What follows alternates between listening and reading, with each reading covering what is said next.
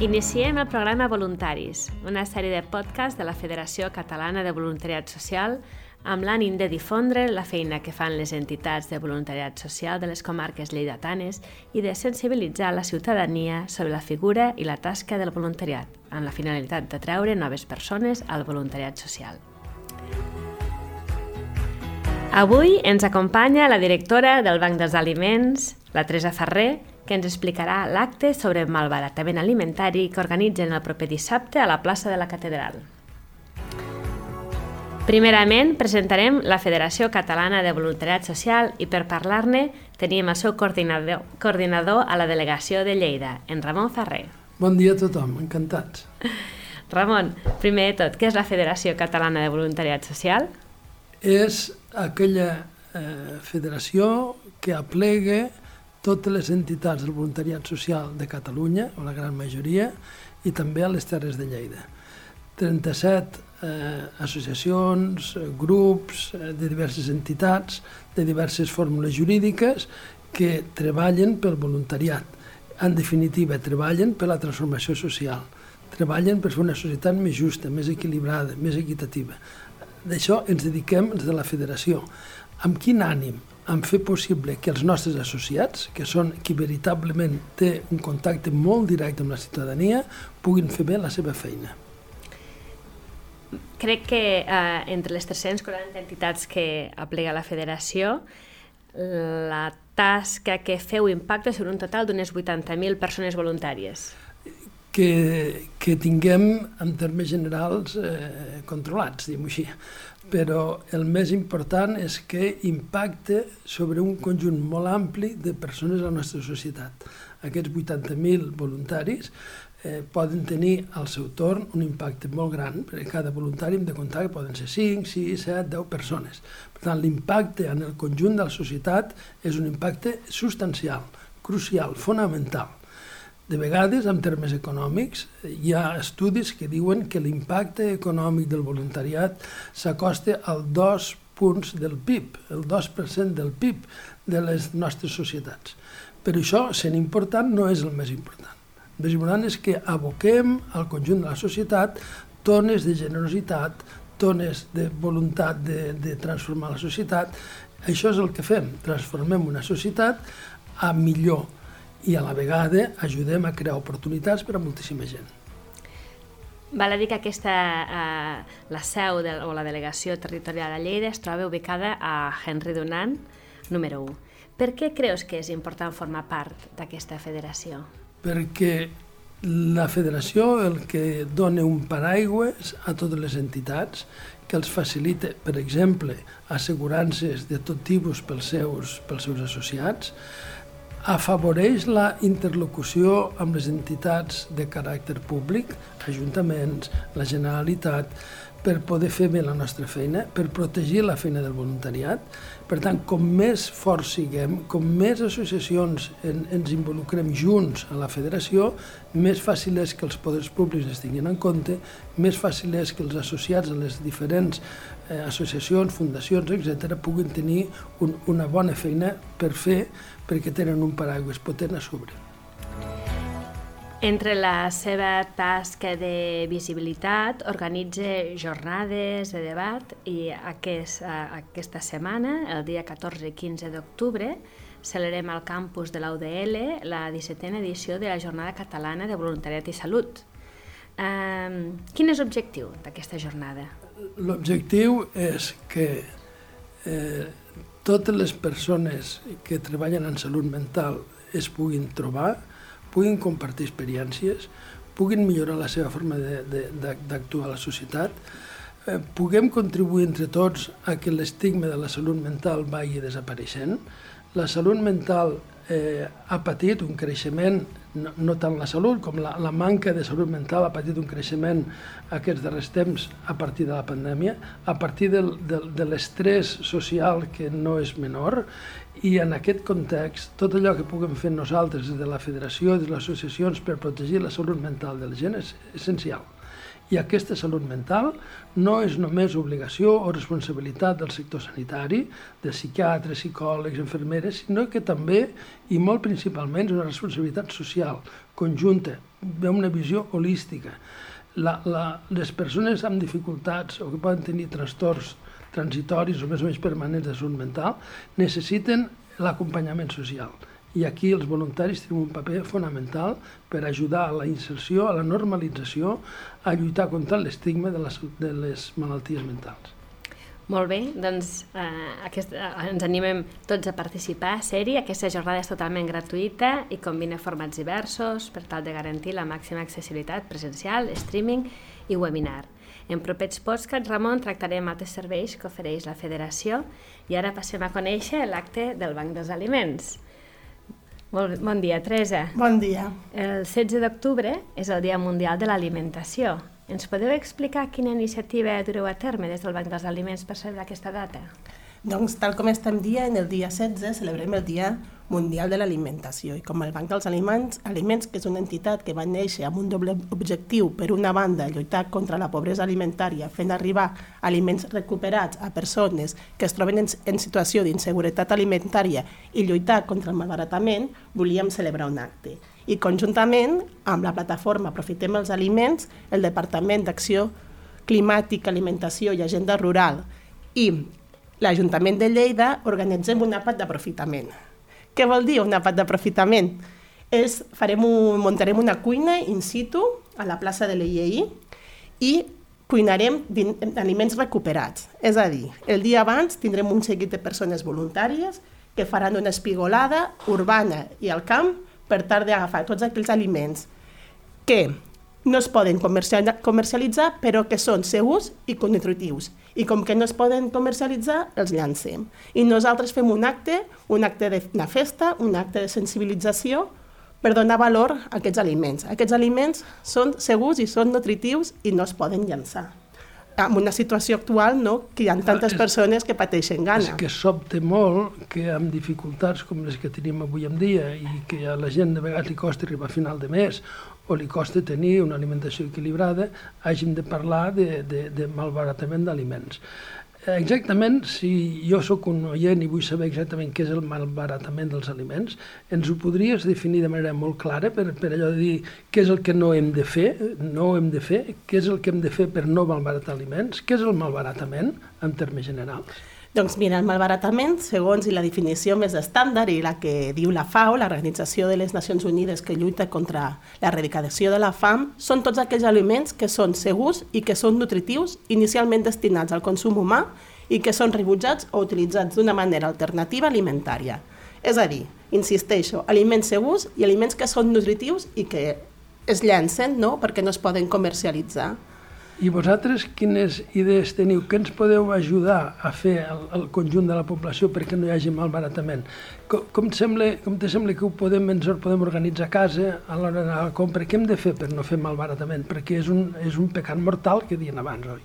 No, i és un, serà un dels reptes més importants en el pròxim any. No? En temps d'emergència climàtica, el malbaratament serà un dels temes que més sentirem. Perquè és que si deien, diuen, no? i hi ha aquestes dades que són com una mica colpidores, que un terç dels aliments que es produeixen es, llenç, es llencen, no? i que si el malbaratament fos un país, aquest seria el tercer país més contaminant del món per darrere d'Amèrica i darrere de la Xina. No? O sigui que malbaratar aliments té unes conseqüències socials, econòmiques i mediambientals molt grans. No?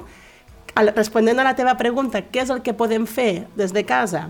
Doncs us diré com uns 4 o 5 tips no? que són bàsics però que un s'ha d'anar conscienciant.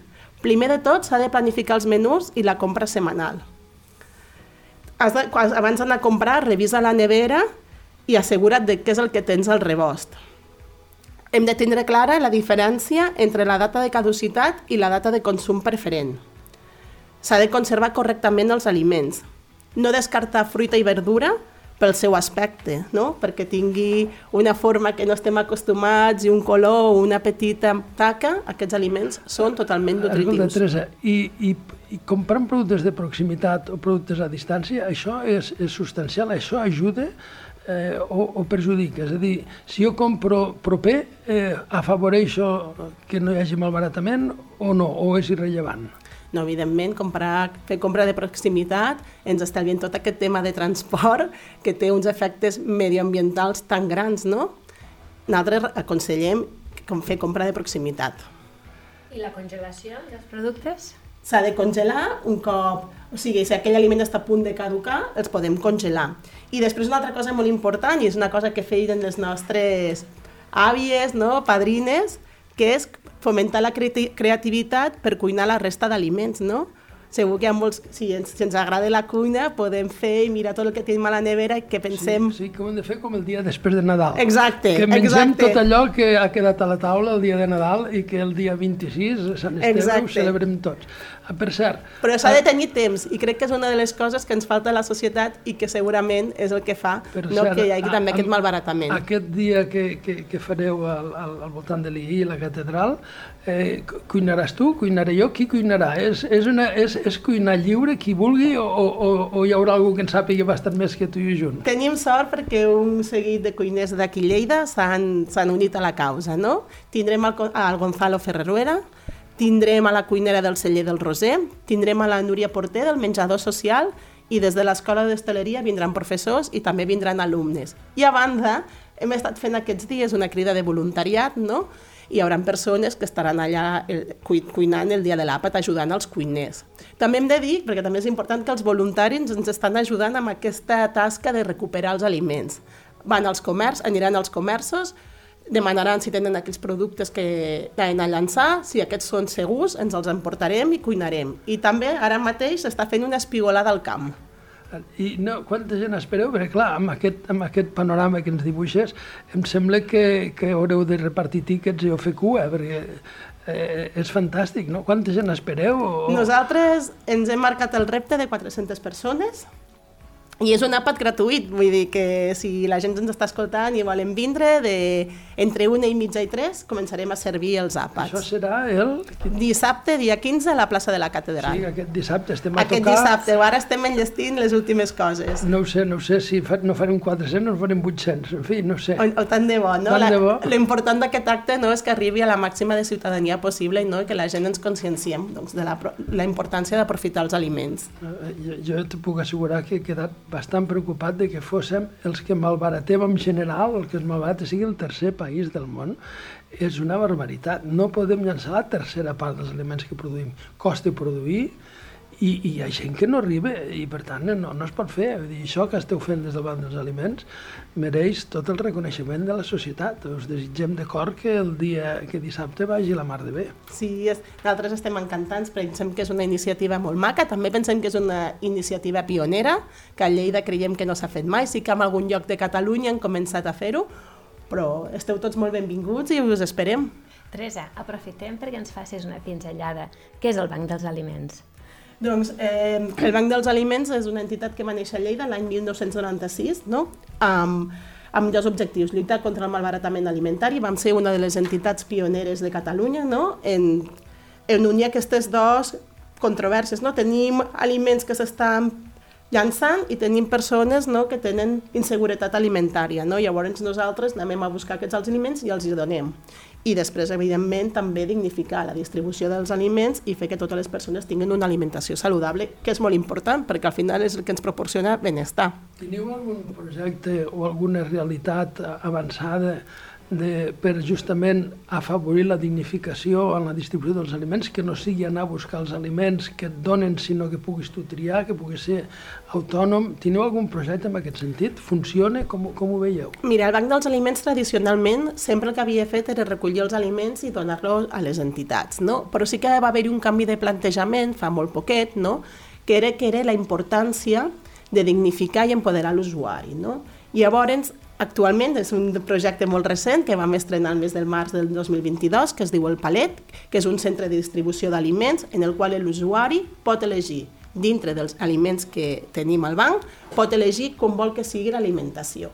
Però també, amb la idea d'empoderar l'usuari, tenim una educadora social que l'ajuda, si té dubtes, el guia i, i també molt important, i un servei que és pioner a nivell estatal, que és introduir una nutricionista, no? per, per ajudar a planificar els menús, per si tenen algun tema, alguna malaltia, o sobretot temes de seguretat i conservació dels aliments. Ens trobem que moltes de les malalties dels nostres usuaris venen derivats per la manca, mala conservació dels aliments, no? i la nostra nutri- nutricionista està fent aquest acompanyament, aquests tallers, aquesta educació, nutricional. I, i, I si jo sóc una persona que vull anar al palet, què, què he de fer? On és el palet? És a dir, jo com ho he de fer? Imagineu que jo hi vull anar, on, on, eh, va? On, com est, ho faig? Està al barri de Balàfia, a l'avinguda de, avinguda de Balàfia número 13, i una cosa molt important i que també estem molt contents del palet és que és un servei integrador. Hem obert també una botiga de productes imperfectes, no un altre cop aquells aliments que no es poden comercialitzar, però que són sants i nutritius i segurs, i la gent pot entrar i comprar.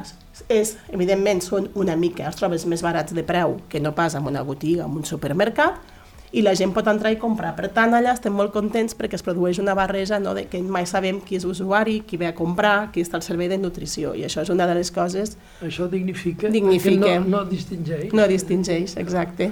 Va ser un projecte que ja feia temps que doncs, estàvem pensant i aquest any, 2022, hem pogut executar. I els poders públics us ajuden amb, amb aquestes iniciatives? Nosaltres ens agradaria que ens ajudessin més. Evidentment, sí que tenim finançament públic, seria impossible gairebé si no, però clar, nosaltres tenim més idees no? per fer el servei, nous reptes, però això inclou obtenir noves vies de finançament. Pensem que un tema d'inserció sociolaboral es podria fer, no? Vull dir, però, clar, encara estem consolidant el servei perquè som molt joves. Amb aquesta escassetat de recursos doncs, financers és importantíssima la tasca del voluntari.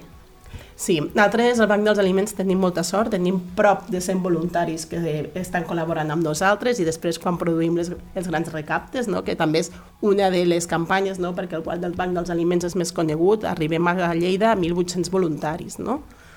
Però la tasca és imprescindible. Jo, la veritat, quan vaig arribar al Banc dels Aliments no, i veus la gent que va amb les furgonetes amunt i avall al supermercat, recollint les mimbes, anant a buscar els donatius que ens fan les empreses, perquè també s'ha de dir, hi ha molta gent i moltes empreses que ja estan col·laborant, no? És a dir, que tenen clar que si un producte està a punt de caducar, ens, ens truqui i ens el dona, no? I, I cada cop trobem que la gent s'està conscienciant més, i és molt important. I aquesta selecció de voluntaris i formació utilitzeu, suposo, també eines de la federació, no? Utilitzeu la bolsa de voluntariat, publiqueu les ofertes allà? Publiquem les ofertes, nosaltres també a la nostra web, web també tenim les pròpies ofertes, les xarxes socials, que és un gran, gairebé és el nostre millor forma de captar els voluntaris i evidentment la formació, no? Nosaltres fem la formació d'iniciació al voluntariat, que ho fem a través de la federació, i després també la de prevenció de riscs laborals, que estan en un magatzem, és una formació molt imprescindible. Molt bé, moltes gràcies, Teresa. A vosaltres. Diria que hem fet una pinzellada fantàstica. Recordeu que aquest dissabte hem d'anar tots els que vulguem i tenim un dinar fantàstic a més pagat, gratis. Pagat, gratuït. Ah, ah però m'he oblidat de dir una cosa, que si us plau porteu tots la vostra vaixell, els coberts o carmanyola, perquè sí que volem intentar fer els mínims residus possibles. Tindrem pàlats per si de cas, però si la gent ens està escoltant i té intenció de vindre, doncs que ho porti. Mirarem de no fer malbaratament. Molt bé, Teresa. I Ramon, Moltes gràcies. Fantàstic. Passeu molt bon dia. Gràcies. Gràcies.